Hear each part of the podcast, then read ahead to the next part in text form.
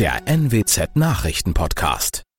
Guten Morgen zum Nachrichtenpodcast der NWZ. Mein Name ist Christian Osterloh. Moin.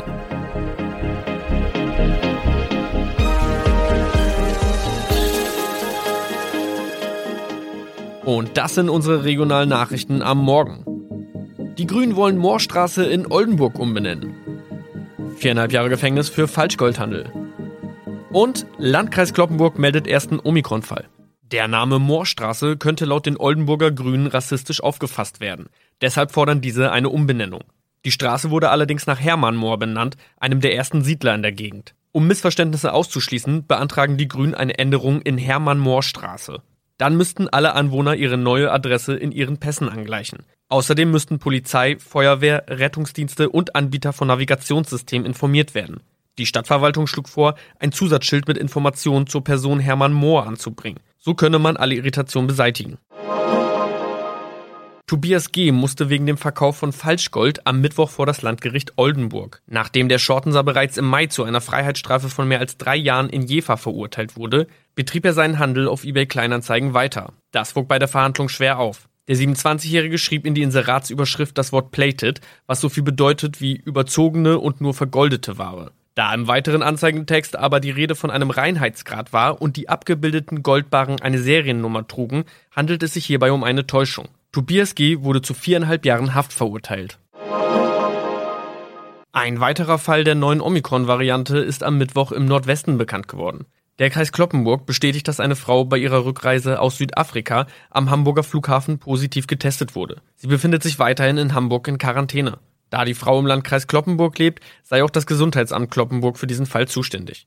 Zuvor gab es bereits bestätigte Omikron-Fälle in der Wesermarsch und im Kreis Leer. Das waren unsere Nachrichten aus der Region. Weitere aktuelle News aus dem Nordwesten finden Sie wie immer auf NWZ Online. Und Aktuelles aus Deutschland und der Welt hören Sie jetzt von unseren Kollegen aus Berlin. Vielen Dank und schönen guten Morgen. Ich bin Maja Däne und das sind heute unsere Themen aus Deutschland und der Welt.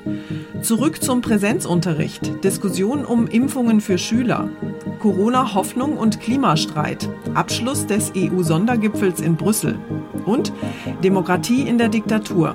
Präsidentschaftswahl in Syrien. Millionen Schulkinder haben monatelang wegen der Corona-Pandemie viel öfter zu Hause gesessen, als ihnen lieb war und viele sind inzwischen sogar psychisch erkrankt. Es ist also allerhöchste Zeit, ihnen endlich wieder eine Rückkehr in einen normalen Alltag zu ermöglichen, sagen Experten. Zumal die Corona-Infektionszahlen ja weiter sinken. Familienministerin Lamprecht sagt jetzt, dass Schulen und Kitas möglichst zügig zum normalen Regelbetrieb zurückkehren sollen. Lamprecht will, dass auch die Kids möglichst schnell geimpft werden. Damit stärkt sie Gesundheitsminister Spahn den Rücken. Der hatte vorgeschlagen, BioNTech-Impfdosen für Schüler zu reservieren.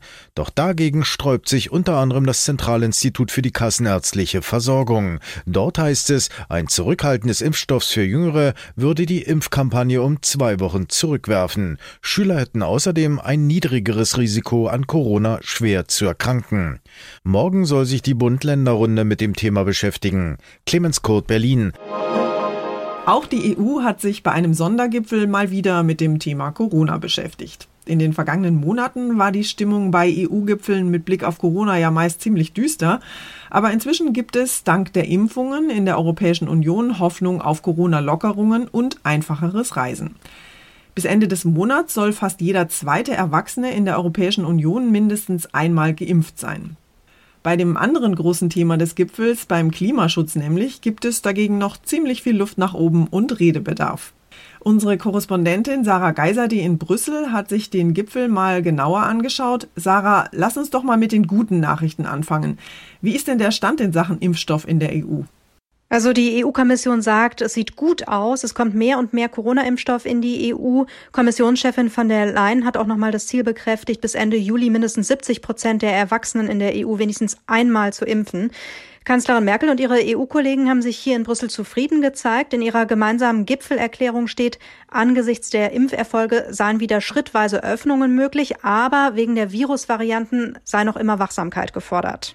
Bei dem EU-Gipfel ging es ja auch um Klimaschutz. Wie will Europa das Ziel, die Treibhausgase bis 2030 um 55 Prozent zu senken, denn erreichen? Tja, über diese Frage dürfte hier in Brüssel noch viel gestritten werden. Beim äh, Gipfel jetzt hat es im Grunde nur eine Grundsatzdebatte gegeben, die ging stundenlang und selbst dann noch ist kein echter Beschluss gelungen. Einer der Hauptstreitpunkte ist zum Beispiel, nach welchen Kriterien in Zukunft festgelegt wird, welches Land wie viel Anstrengung unternehmen soll. Bisher ist das abhängig von der Wirtschaftskraft. Das wollen aber einige Länder ändern. Im Juli soll die EU-Kommission konkrete Maßnahmen vorschlagen und dabei denkt sie unter anderem auch über ein neues CO2 CO2-Preissystem für Verkehr und Gebäude nach. Aber wie gesagt, bei dem Thema dürfte es noch sehr viel Streit geben. Großes Thema waren ja auch die Sanktionen gegen Belarus. Was ist denn da jetzt geplant? Ja, unter anderem sollen der Luftraum und die Flughäfen der EU für belarussische Fluggesellschaften gesperrt werden.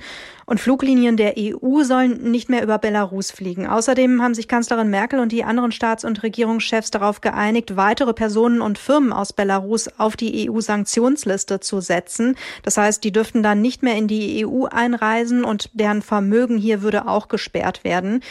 Diese Maßnahmen treten aber noch nicht jetzt direkt in Kraft. Das dauert schon noch ein bisschen, bis das dann wirklich umgesetzt ist. Dankeschön nach Brüssel, Sarah. Am Himmel über Belarus dürfte es in nächster Zeit ruhiger werden. Immer mehr Fluggesellschaften wollen einen Bogen um die frühere Sowjetrepublik fliegen, denn am Sonntag hatten ja belarussische Behörden ein Passagierflugzeug zur Landung gezwungen und danach einen Blogger der Opposition festgenommen. Inzwischen wird darüber spekuliert, dass möglicherweise Russland an der Aktion beteiligt war.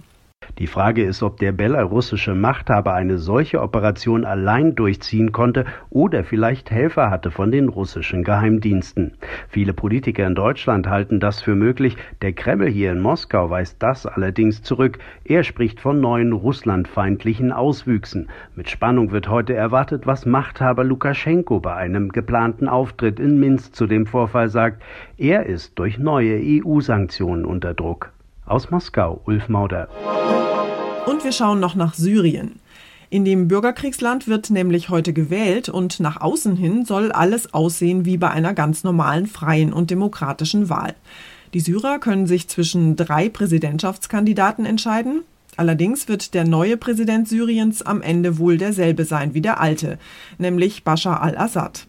Wir haben mal mit unserem Nahostexperten Jan Kuhlmann gesprochen und ihn gefragt, was diese Wahl für Syrien eigentlich bedeutet und was vielleicht auch für die Flüchtlingslage in Deutschland. Jan, bei der Wahl in Syrien steht der Gewinner ja wohl schon fest. Im Grunde ist Syrien ja doch eher eine Diktatur, getarnt als Demokratie. Haben die Syrer denn das Gefühl, frei wählen zu können? Dieses Gefühl dürften tatsächlich nur die Anhänger von Machthaber Bashar al-Assad haben, von denen es allerdings in Syriens Regierungsgebieten, das muss man auch sagen, sehr viele gibt. Dort läuft auch die Wahlpropaganda auf Hochtouren. Überall in den Straßen sind teils riesengroße Plakate von Assad zu sehen. Allerdings wird nur gewählt in den zwei Dritteln des Bürgerkriegslandes, die auch von der Regierung kontrolliert werden. Denn die Opposition und auch die im Nordosten Syriens regierenden Kurden, sie lehnen die Wahl als unrechtmäßig ab. Hier bei uns in Deutschland leben ja viele Flüchtlinge aus Syrien. Die Lage in ihrem Heimatland ist katastrophal. Ist denn nach der Wahl mit weiteren Flüchtlingen zu rechnen? Mit weiteren Flüchtlingen aus Syrien ist derzeit nicht zu rechnen, zumindest nicht in großen Zahlen und äh, zumindest nicht äh, wegen der Wahl. Allerdings muss man auch sagen, die Wirtschaftslage in Syrien, die ist sehr, sehr schlecht, die ist geradezu dramatisch.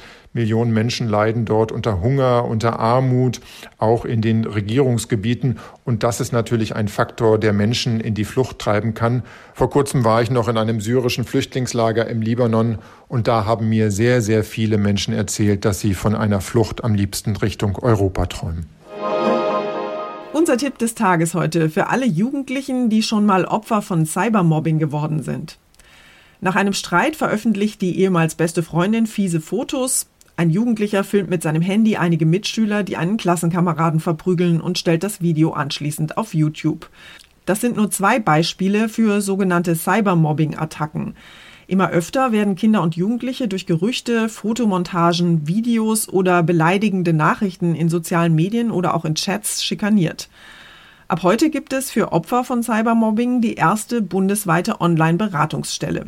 Auf der Internetseite www.cybermobbing-hilfe.de können sich Kinder und Jugendliche kostenlos beraten lassen. Mein Kollege Thomas Bremser aus unserer Serviceredaktion hat sich das Ganze mal näher angeschaut. Thomas, wer kann sich denn an diese neue Beratungsstelle wenden? Also eigentlich können sich da alle Kinder und Jugendliche melden, die gemobbt werden, in der Schule, aber vor allem online. Meist reden die ja nicht so gerne mit ihren Eltern darüber oder rufen irgendeine Hotline an. Bei der Beratungsstelle arbeiten zehn Mitarbeiterinnen und Mitarbeiter zwischen 15 und 21 die wurden in mehreren Workshops vorbereitet. Also die sind mit Online-Medien aufgewachsen, können auf Augenhöhe reden und waren teilweise selbst Mobbing-Opfer. Auch Psychologen stehen parat in besonders krassen Fällen. Und wer sich meldet, soll immer von einem festen Ansprechpartner betreut werden, der dann gut im Bild ist. Wie verbreitet ist eigentlich das Phänomen Cybermobbing? Ja, das ist schon schlimm geworden. Das Internet befeuert das Mobbing extrem. Soziale Medien wie TikTok oder Instagram, Nachrichtendienste wie Snapchat oder WhatsApp, aber auch Online-Games. Da werden die Opfer bedroht, beschimpft. Es werden Fotos aus Umkleiden gepostet, Lügen verbreitet. Etwa jeder Sechste zwischen 8 und 21 Jahren ist von Cybermobbing betroffen, laut einer neuen Studie. Das sind fast zwei Millionen Kinder und Jugendliche. Jeder vierte Betroffene äußert sogar Suizidgedanken. Und die Pandemie, in der junge Leute ja mehr Zeit im Netz verbringen, hat das Problem nochmal verstärkt. Und zum Schluss geht es bei uns heute um Insektennotrufe. Lautstarke Zikaden halten nämlich derzeit im US-Bundesstaat Georgia die Polizei auf Trab. Immer öfter gehen Notrufe ein, weil besorgte Bürger von losheulenden Auto- oder Hausalarmanlagen berichten. Tatsächlich schlagen hier allerdings Millionen von Insekten Alarm. Die sogenannten Brut-10-Zikaden kommen im Osten der USA vor und sind tatsächlich für ihren Lärmpegel berühmt und berüchtigt. Ihr ohrenbetäubendes Gezirpe kann 90 Dezibel und mehr erreichen. Das ist ungefähr so laut wie ein Rasenmäher. Das Geräusch erinnert mich an die Soundeffekte in einem sehr alten Science-Fiction-Film, berichtet ein Betroffener auf Facebook. Die Viecher klingen wie fliegende Untertassen, bevor sie zur Landung ansetzen. Glücklicherweise tauchen die Brut-10-Zikaden nur alle 17 Jahre für ein paar Wochen im Frühling auf. Danach vergraben sie sich wieder in die Erde und warten auf ihr großes Comeback. Allerdings sind die schwarzen Tierchen mit den roten Augen, die vor der Paarung auf Bäume fliegen, für Menschen völlig harmlos. Sie können weder stechen noch beißen, aber trotzdem sollte man in den kommenden Wochen vielleicht besser nicht unter Bäumen spazieren gehen und nachts vielleicht mit Ohrstöpseln schlafen. Das war's von mir für heute. Ich bin Maja Däne und wünsche Ihnen allen einen entspannten Tag. Tschüss und bis morgen.